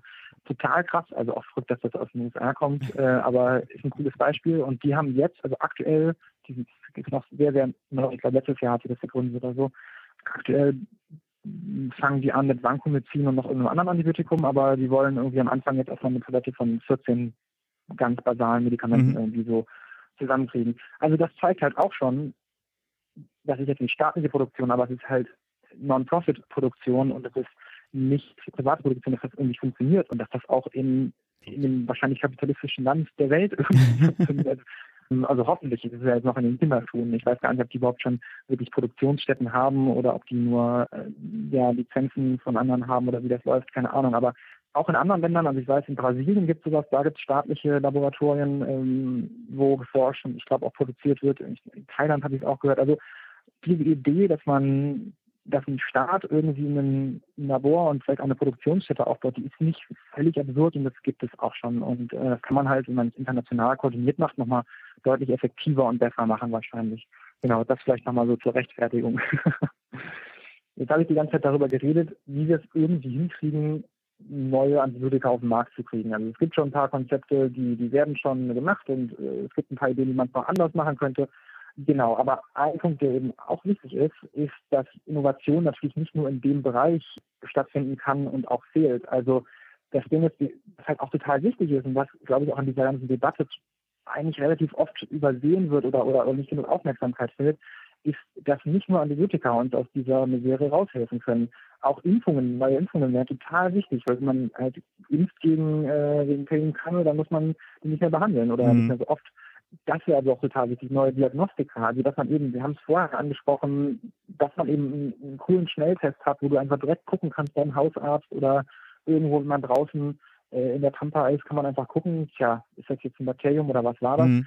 Sowas wäre total cool, dass es das billig gibt. Und man kann auch in ganz andere Richtungen denken. Also zum Beispiel könnte man irgendwie überlegen, kriegen wir es hin, neue Kathetersysteme zu erfinden, wo nicht so gut Keime dran wachsen können oder mhm. so. Mhm. Äh, Wäre ganz gut. Oder dann eine Richtung, da redet man eigentlich nie drüber, aber man kann ja auch Innovation betreiben, wenn es um Verhalten geht. Also ein ganz wichtiger Ding in, in, der, in der Chirurgie ist ja, dass man diese Checklisten hat, wo man eben wirklich durchgeht, haben wir alles gemacht und dann passieren da weniger Fehler.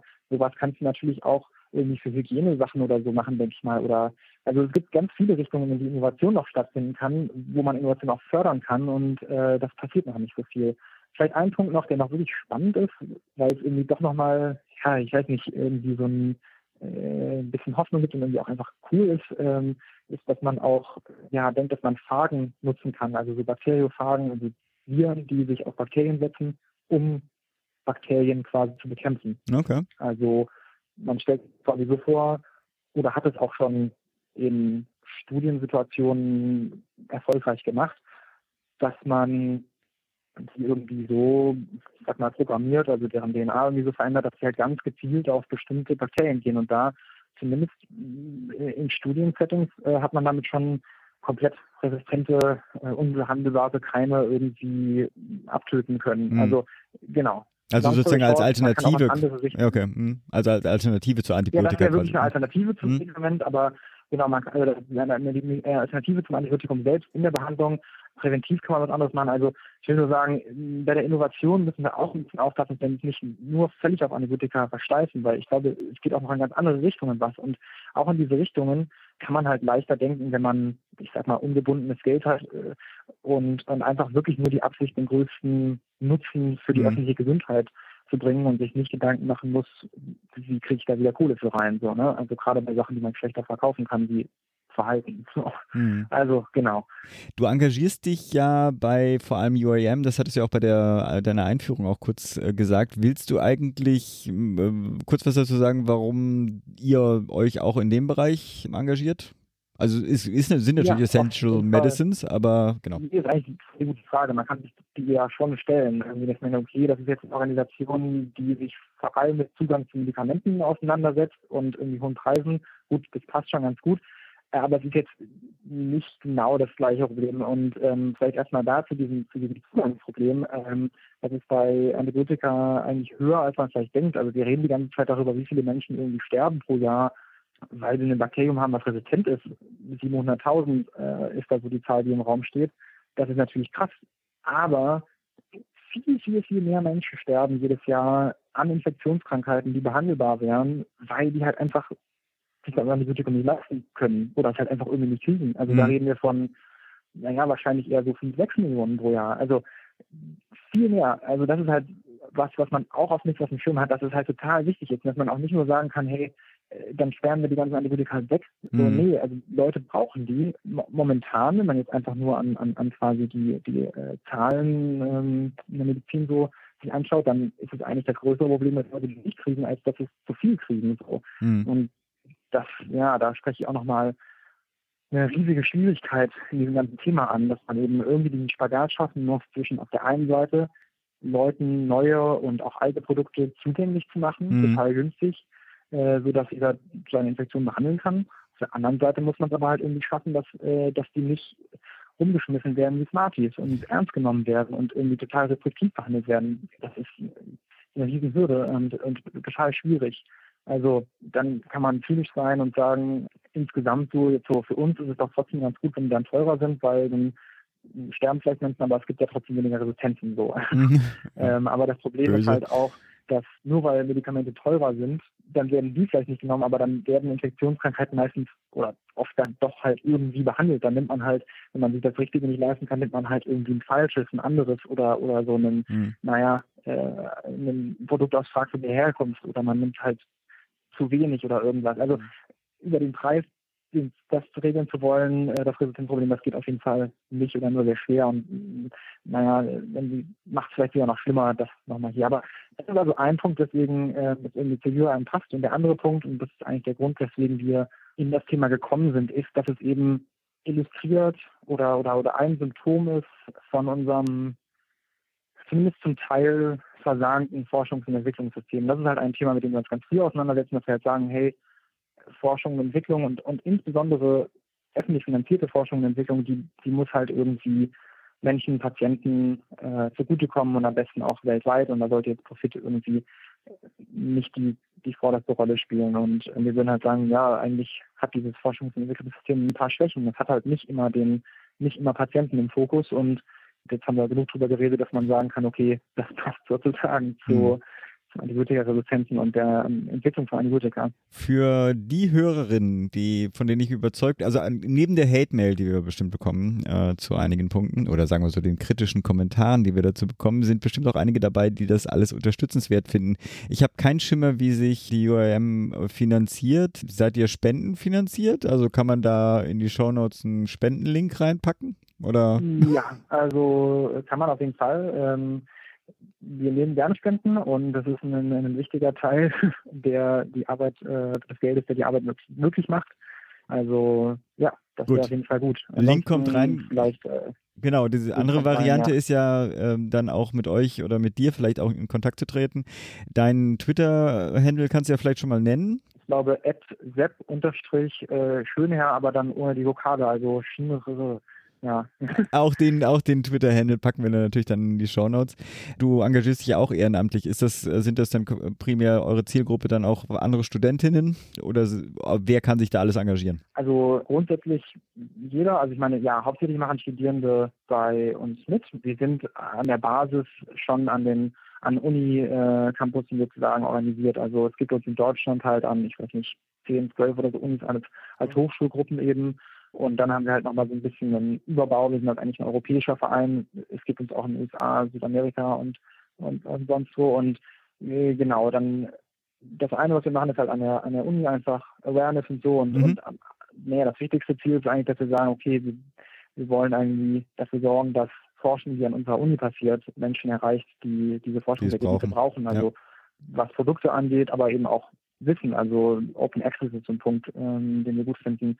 Ich, ja, das ist so im Groben, noch ein bisschen mehr, aber das ist so im Groben und Ganzen das. Ansonsten halt einfach Global Health irgendwie in vielen, in vielen Städten sind wir einfach so eine Global Health Gruppe, sage ich mal. Mhm. Und dann machen wir aber auch viel eben auf höheren Ebenen, sage ich mal, also bei irgendwelchen Konferenzen und agieren eben auch so ein bisschen als kleine NGO, so international und sind mhm. da irgendwie aktiv. Also ich verstehe das hier als äh, nicht nur als äh, sinnvolle und wichtige Information, sondern äh, eine gewisse Dauerwerbesendung für UIM und für die Mitarbeit. Insofern fordere ich auch auf, wer da noch Zeit hat, sich zu engagieren, mit euch in Kontakt zu treten. Ich glaube, dann sind wir langsam durch. Das Thema werden wir bestimmt äh, häufiger mal aufgreifen müssen, weil sich da, also sagen wir so, ich hoffe, wir greifen das Thema häufiger auf und zwar immer wieder mit positiven Meldungen, dass sich in der Antibiotika-Welt sich dann doch äh, positive Entwicklungen abzeichnen, aber da bleibe ich erstmal gespannt, ob da was kommt. Sebastian, erstmal herzlichen Dank. Ja, gerne. Danke dir. Ciao. Jo, ciao.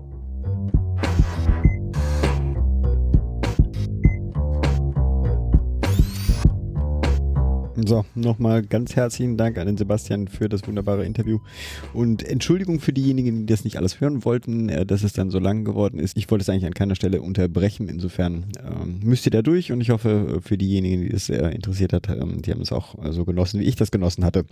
Ich bin mir noch nicht ganz sicher, was meine eigene Bewertung jetzt betrifft, ob ich jetzt Panik schieben soll oder nicht. Ich würde sagen, ich bin immer noch äh, bei der lieber sich etwas mehr Sorgen machen Fraktion dabei. Finde ein paar Anregungen von ihm äh, durchaus überlegenswert ähm, und hatte auch schon über den Jahreswechsel mit dem Gedanken gespielt, mich da auch ein bisschen mehr zu engagieren. Andererseits muss ich ein bisschen gucken, wie ich mit meinen Zeitressourcen äh, zurechtkommen äh, kann. Besonders schön ist es natürlich, wenn man sich da engagieren kann und das auch die Aufforderung vielleicht an äh, unsere Hörerinnen, die da noch ein bisschen Zeit haben, sich vielleicht auch bei der UAM zu engagieren. Ansonsten freuen die sich ja, wie wir gehört haben, auch ähm, über den ein oder anderen Euro, der da in den Hut geworfen wird. Und ich würde sagen, damit sind wir äh, mit dem Thema erstmal durch und äh, können rüber zum Murks. Many people would go to a doctor earlier if they didn't trust some quack who is doing nothing for them. That's what makes a quack so dangerous. Dangerous.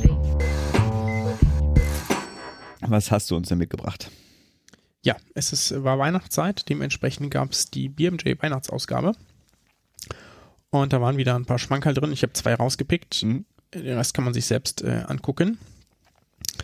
Und da ist zum einen die eine, die öffentlich verfügbar ist, ähm, fand ich äh, besonders witzig. Die hatten, die haben so Untertitel diesmal gemacht und das hieß äh, Chasing Cars, hieß das äh, eine Untertitel, wozu ein paar Arbeiten passen. Und die, die ich rausgepackt habe, ist, glaube ich, die schönste, weil die auch eine animierte Grafik hat. Sprich, äh, klick doch mal auf den Link. Du bist gut. Habe ich gar nicht offen. Haha, dann mach mal bitte auf. ja, Sekunde. Ich zitiere in der Zeit schon mal kurz. The Need for Speed. Observational Study of Physician Driving Behaviors. Also allein Oh, schon okay. wegen Need for Speed muss man das natürlich äh, sich angucken, aber besonders auch natürlich äh, Physician Driving Behaviors ist natürlich auch so interessant. Jahresrückblick. Ich klicke mich langsam weiter. Genau, die haben Daten genommen und zwar natürlich Daten, die es in Deutschland mal wieder nicht gibt, aber super interessant. Und zwar gibt es wohl öffentlich verfügbare Daten der, ähm, das sozusagen Verkehrssündenregister könnte man es nennen. Ja. Also immer wenn die Highway ich habe Patrol in erst, ich Florida habe gerade den Link aufgemacht, okay. zwischen 2004 bis 2017 ähm, da Tickets verteilt hat, mh, dann gibt es da eine Datenbank, die ist öffentlich verfügbar oder zumindest äh, für Wissenschaftler öffentlich verfügbar, wo der Name drin steht, das Alter, das Geschlecht, Driver License Number, also eindeutig identifizierbare Person, Geschwindigkeit, äh, wo das passiert ist und was das für ein Car war. Äh, was das für ein Auto war. Also irgendwie Wahnsinn, ja. Was Mhm. wird's in Deutschland? Wird's da Proteste hageln wahrscheinlich, ja. Wäre vielleicht auch mal ganz sinnvoll, so als Pranger, ja. In Deutschland würde das wahrscheinlich gut funktionieren. Ähm, aber auf jeden Fall wahnsinnig spannend, dass es das gibt. Und das dann hier verknüpft logischerweise mit einer, ich glaube, das ist nicht öffentlich verfügbar, Datenbank aller Ärzte, aber das kriegst, da kommst du ja dran, ne, Mhm. als Forscher. Mhm. So. Und dann kannst du ja gucken, okay, welche Ärzte denn hier, die bei uns hierher kommen, passen dann äh, genau zusammen, ne? Also Vor- und Nachnamen nachgucken, Alter nachgucken, ne? So, und die haben das auch, äh, die haben das auch ganz sicher gemacht, wenn dann irgendwie mehr als einer auftauchte, bei dem Vor- und Nachnamen passen und ähm, das so irgendwie nicht zur Driver License Number sicher passte, dann haben sie die auch rausgelassen, die Mhm, Fälle. Ne? Und die haben auch, das ist natürlich ein bisschen schade, äh, Ärzte unter 30 rausgelassen. Oh, Und das fand ich ein bisschen schade, weil das ist ja normalerweise die Gruppe, die zumindest äh, wissen wir aus deutschen Statistiken die höchste Unfallwahrscheinlichkeit hat, dementsprechend Mhm. vielleicht auch die höchste Ordnungswidrigkeitsrate. Aber wohl, weil die meinten, naja, es sind ja vielleicht noch nicht, es werden ja vielleicht auch Leute erst später als mit 30 Ärzte und die wollen da sozusagen kein Bias haben. hm, hm. Kann man so machen? Genau. Und dann kann man sich vielleicht äh, tatsächlich irgendwie äh, diese lustige Interaktionsgrafik da Wunderbar. oben angucken. Man kann dann nämlich äh, durchklicken. ähm, zum Beispiel, wer denn am schnellsten fährt und sieht dann da die äh, Prozentzahlen oder wer kriegt denn am meisten Tickets, das wird aufgezeichnet. Wer fährt die meisten Luxusautos und dann äh, Was gibt es ist da da Prozentzahlen most zu. extreme? Komm, wir können auch ein paar, Ähm, das, paar ist da, das ist da dabei. Wer, glaube ich, mehr als 20 km/h, ich weiß gar nicht, äh, Miles per Hour natürlich, ähm, über dem Ticket war, über der erlaubten Geschwindigkeit. Psychiater, komm, wir können jetzt hier ein paar Fachgruppen mal dissen. Genau, also Need for Speed, ja. Ähm, das sind die, die am schnellsten fahren. Ne? Und das ist, nee, das steht, glaube ich, weiter unten, ist sogar ein, ein bisschen anders ausgedrückt. Also die eine schnellsten Sekunde. ja, auf dieser Grafik. Ja, Nee, wenn man das, und da sind die Unterschiede wirklich deutlich, ja. Also Pädiater sind ganz weit hinten und mit großem Abstand sind die Orthopäden die schnellsten. Also die am schnellsten fahren. Sorry, ich finde diese Grafik ist wirklich köstlich, sollte sich jeder mal reinklicken. Und die Extremen sind die Psychiater. Die Luxusautos, warte mal, hätte ich jetzt eine, äh, ja, Kardiologen, okay. Genau, und die haben das natürlich ähm, einmal so gemacht, also wer kriegt denn die meisten Tickets, ne? Mhm. Ähm, und da landen die Psychiater ganz vorne. Das ist, hat, mich erstaunt, ehrlich gesagt. Hätte ich jetzt gar nicht vermutet. Vielleicht wollen die schneller vor ihren Patienten fliehen oder so. Ich weiß nicht. Vielleicht, ist denen das auch egal. Gibt's da ein paar andere Absichten? Ich weiß nicht. Ansonsten natürlich so ein paar Klassiker, die man auch erwartet hätte, ja. So irgendwie Internisten, Kardiologen, ne? Irgendwie relativ weit vorne. Äh, Da sind die Orthopäden noch bei den Number per Tickets irgendwie noch relativ okay dabei. Mhm. Ja. Äh, Was dann die Geschwindigkeit angeht, sind sie schon relativ hart dabei. Und der Need for Speed Record äh, gehörte wohl zu einem generellen Internisten, der 70 äh, Miles per Hour über dem Limit war, über dem Tempolimit. das ist natürlich ordentlich. Ja. Im Schnitt waren wir übrigens 15 Miles per Hour. Ähm, genau, das fand ich auch ganz witzig. Dann, ähm, genau, der, der, der Average Speed Above Limit, ne? Mhm. Da sind wir dann, wo wir dann bei den, ähm, was da dran auch drin ist, ne? Drives Fast, da sind dann die Orthopäden ähm, ganz ordentlich drüber, ne? Also das sind die, die, wenn sie drüber sind, dann wenigstens auch Dann ordentlich. drüber. richtig den Fuß auf dem Gaspedal haben. Aber wieder dann aber auch gar nicht so überraschend, Die die, Psychiater. die Psychiater, genau, als nächstes, weil ich meine, irgendwo muss das ja auch herkommen, ne?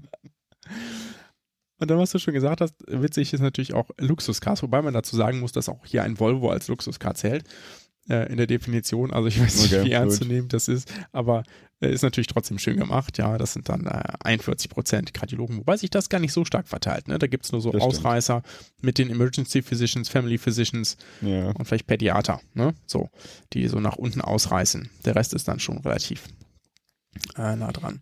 Nichts Auffälliges finde ich irgendwie gets off lightly. Ich nehme an, das Mhm, heißt das so erwischt, aber ähm, wurde nicht so hoch bestraft oder so, keine Genau, Ahnung. es gibt wohl, ähm, es ist wohl so, dass man, dass das, dass die Geschwindigkeit von den Officern sozusagen manuell eingetragen wird.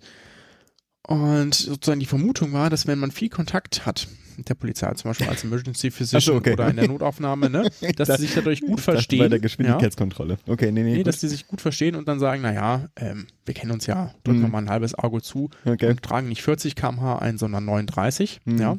Oder ich sage mal km/h, aber wir kommen jetzt auch nicht mehr raus hier aus meinem Ding. Ähm, dass das dann bedeutet, ähm, weil sie dadurch weniger zahlen müssen. Mhm. Ähm, diese, diese, dieser, und das haben die sozusagen nachgeguckt, ob es da einen Unterschied gibt, aber gab es nicht. Nee, ist ziemlich ausgeglichen. Auf jeden Fall, äh, die Zahlen sind auch gar nicht so gering. Ne? Also die haben 5000 Ärzte da eingeschlossen. Ja, Wow. die insgesamt 14.000 Speeding-Tickets hatten. Naja, klar, über ja, Ja, ja. auch irgendwie äh, 13 Jahre. Ne? Aber, ähm, also sind, sind jetzt bestimmt nicht repräsentativ, aber sind auf jeden Fall irgendwie zumindest in einer gewissen Art und Weise verlässlich. Mhm. Auf jeden Fall großartige Studie, großartige Idee, äh, großartige Ausführung. Äh, natürlich alles mit dem Augenzwinkern zu sehen. Aber super. Ich hätte ja auch Ja. mal gesagt, Gets off lightly, hätte ich gedacht, die, vielleicht hätten ja die Psychiater sogar eine Chance. Also die können sich aus, quasi aus allem rausquatschen. Also schon lauter Vorurteile hier, aber nein, ist auch die Ja. fallen da nicht raus. Na schön, Die fallen da auch nicht raus. Dankeschön. Genau, dann habe ich noch eine, eine zweite kurze mh, Arbeit rausgesucht. Das ist mehr so ein beschreibendes Paper. Die kann man sich offiziell nicht so richtig angucken, aber man findet, es gibt natürlich Mittel und Wege. Mh, der Titel ist Can Academic Satire Exist in the Age of Fake News? Tracking the Citation Record of a Holiday Review Paper. Mhm. Und zwar hat da einer der Autoren äh, sich vor neun Jahren noch als Medizinstudent den Spaß gemacht, ein ähm, Artikel zu schreiben in der Canadian Medical Association Journal. Mhm. Ja, ist auch ein nicht so unpopuläres Journal. Und hat das genannt Cigarette Smoking, an underused tool in High Performance Endurance Training. Ja, Mhm. das war ein Satire-Paper und es hatte irgendwie groß auch Satire ähm, in der ersten, äh, sozusagen auf der Seite 1 stehen, ja, Mhm. so dick gedruckt. Irgendwie hatte das da reingebracht. Und der wollte zeigen, okay, was kann denn eigentlich schiefgehen, wenn man nicht systematisches Review macht. Und der hat dann halt mal geguckt, also ein bisschen gesucht, Cherry-Picking gemacht, ne, also sich äh, einfach Artikel rausgesucht, die am besten passten, ne, Mhm. Findings out of context irgendwie gerissen Mhm. und dann so gemacht hier, naja, wenn man raucht, dann ist es gut ähm, für Hochleistungstraining. So. Und jetzt mittlerweile ist er Forscher Mhm. und er hat damals so gedacht, naja, er hat gedacht, okay, vielleicht nehmen ein paar Leute das ernst, aber das ist eigentlich so klar, das kann ja nicht passieren. Ne? Mhm. Und jetzt mittlerweile ist es elfmal zitiert worden. Oh nein. Das, das kann auch gar nicht so schlimm okay, sein. Ne? ja, kann wollte ja sein, gerade dass sagen, du okay, sagst, äh, okay, äh, stimmt. das ja. ist als Mhm. hier, ne, so sollte es eben nicht gehen. Ähm, Mhm. Kann man ja machen. Ne? Und das ist ganz witzig, weil das jetzt auch in seinen Age-Index, ne, also den als Wissenschaftler durchaus relevanten Index Mhm. irgendwie fließt. Und er hat dann gedacht, naja, hoffentlich ist das zitiert worden, weil man, weil da eben drin steht, wie Mhm, man es eben nicht mhm. machen soll, ne, mit der wissenschaftlichen Arbeit. Und ähm, er hatte mal nachgeguckt und recherchiert. Naja, also, das war nur in zwei der Fällen so. In den anderen neun ähm, konnte er acht untersuchen, eins hat er nicht äh, herausbekommen Mhm. dass der, dass der Kontext des Zitats so war, dass die Autoren offensichtlich das vielleicht das Paper oder nur den Titel gelesen hatten, aber verstanden haben, dass das irgendwie nicht ernst gemeint war. Ja. In anderen Fällen hatten die Autoren das aber auch zitiert, sozusagen, um zu beweisen, also gesagt haben, naja, Zigarettenrauchen ist ja nicht gut für Hochleistungssportler. Also genau das Gegenteil, was er eigentlich Mhm. ausgesagt hat in Mhm. der Studie, sprich, die haben die Arbeit nicht gelesen ähm, oder nicht verstanden, ja. Ähm, und da kann man es klar nachweisen. Oder es war gar nicht überhaupt zu Ausdauersport ähm, passend, ja, das Paper, wo es zitiert wurde. Also es gab äh, Zitate, die, die keinen Sinn hatten, dass, dass dieses Paper da zitiert wurde. ja. Er beschreibt noch ein anderes interessantes Experiment und zwar hat er, es gibt jemanden, der hat dieses Paper Studenten hingelegt Mhm. für Medizin, ja, Medizinstudierenden im ersten Jahr Mhm. und hat gesagt, hier, naja, die haben den Originalartikel bekommen, wo auch dick gesagt, hier auch vorne drauf steht, ne, gesagt, lest das mal und sollen das einfach mal bewerten. Mhm. Diesen, ne? Also kritisch bewerten, den Artikel. Und die haben geschrieben dann dazu, dass, ähm, ich zitiere kurz, many students read the article without challenging its conclusion. Das ist ja schon mal schlimm. Ja. Others became emotional because they disagreed with the conclusion but were unable to articulate why the article was flawed, let alone recognize the actual message. Mhm. Ja. Da kann man dazu, dazu natürlich noch sagen, ja, okay, die befinden sich noch am Anfang ihrer wissenschaftlichen Ausbildung und hoffentlich Mhm. Mhm. gibt sich das noch. Ja. Aber zumindest wenn die wissenschaftliche Ausbildung so gut ist wie bei uns in Deutschland, würde ich sagen, weiß ich nicht, ne, ob man da wirklich beigebracht bekommt, das kritisch zu bewerten und zu sagen, hier, stimmt das überhaupt? Kann das überhaupt stimmen? Ist das ernst gemeint? Gibt es da nicht, äh, wenn man sich so die Ergebnisse raussucht, ähm, gibt das nicht vielleicht eine falsche Wiedergabe des Wissens wieder und so? Äh, Der, der Link zum Originalartikel ist wahrscheinlich auch irgendwo zu finden, ne? Mhm. Ja, ja, ich denke schon. Äh, weil ich würde mich interessieren, inwiefern das Satire denn wirklich gut, okay, ich sehe gerade. Zu lesen ist, meinst du? Äh, genau, ob das, Ja, das können wir ja mal kurz herausfinden. Ähm, da steht über dem Titel Satire drüber, tatsächlich. Also okay, das gut, also es ist eigentlich müsste es irgendwas an, ja, okay. Sollte, sollte man, könnte man lesen, ja.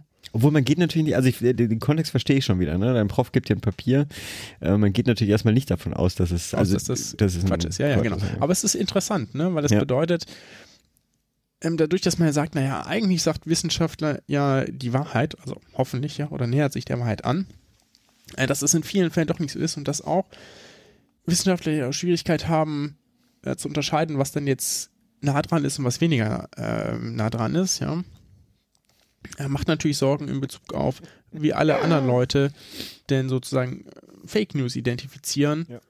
und Das ist schon ein geiles Bild allein. äh, sozusagen entlarven sollen. Ja, da kommen wir jetzt zu ganz äh, vielen ähm, Wissenschaftsvermittlungsthemen rein. Also ich sehe gerade im Artikel, die Satire ist ja wirklich äh, sehr deutlich zu sehen, aber unabhängig davon ist es natürlich so, dass wenn eine äh, Studie deine eigenen, ähm, deine eigenen Überzeugungen bestätigt, bist vielleicht nicht so ganz kritisch. In dem Fall ist es ja aber so, dass äh, doch einige emotional darauf reagiert hatten und dann ist sozusagen, sollte man vielleicht als spontane Reaktion tatsächlich sozusagen so ein, so ein Set an, ähm, an Hilfsmitteln, an, an Hebeln, an ähm, Verfahren äh, zur Hand haben, um zu gucken, wo denn so eine Studie dann vielleicht falsch gelegen haben könnte. Also wie du meintest, Cherrypicking ne, etc. Wie auch immer, ich glaube, das wird meine Abendlektüre werden. Ja, mach das. So, das sind So, die weniger wunderbar. Dankeschön. Nachrichten zum Ende. Ja, das ist unser Auftakt äh, für 2020 gewesen. Entschuldigt auch, ich bin etwas äh, gesundheitlich angeschlagen, was wohl auch ein Standard ist, dass man nach dem äh, C3 erstmal krank ist und das war natürlich bei mir auch der Fall. Obwohl die sind gut ausgestattet mit Händedesinfektionsmitteln, ne? egal wo man hingeht, überall. Naja, gut. Sind wir sonst durch? Ja, ich denke schon. Ich gucke, ob irgendwas noch in der Liste ist. Nee, ansonsten sind wir. Dankeschön. Bis in zwei Jo, Wochen. Bis Bleib bald. gesund, mach gesund.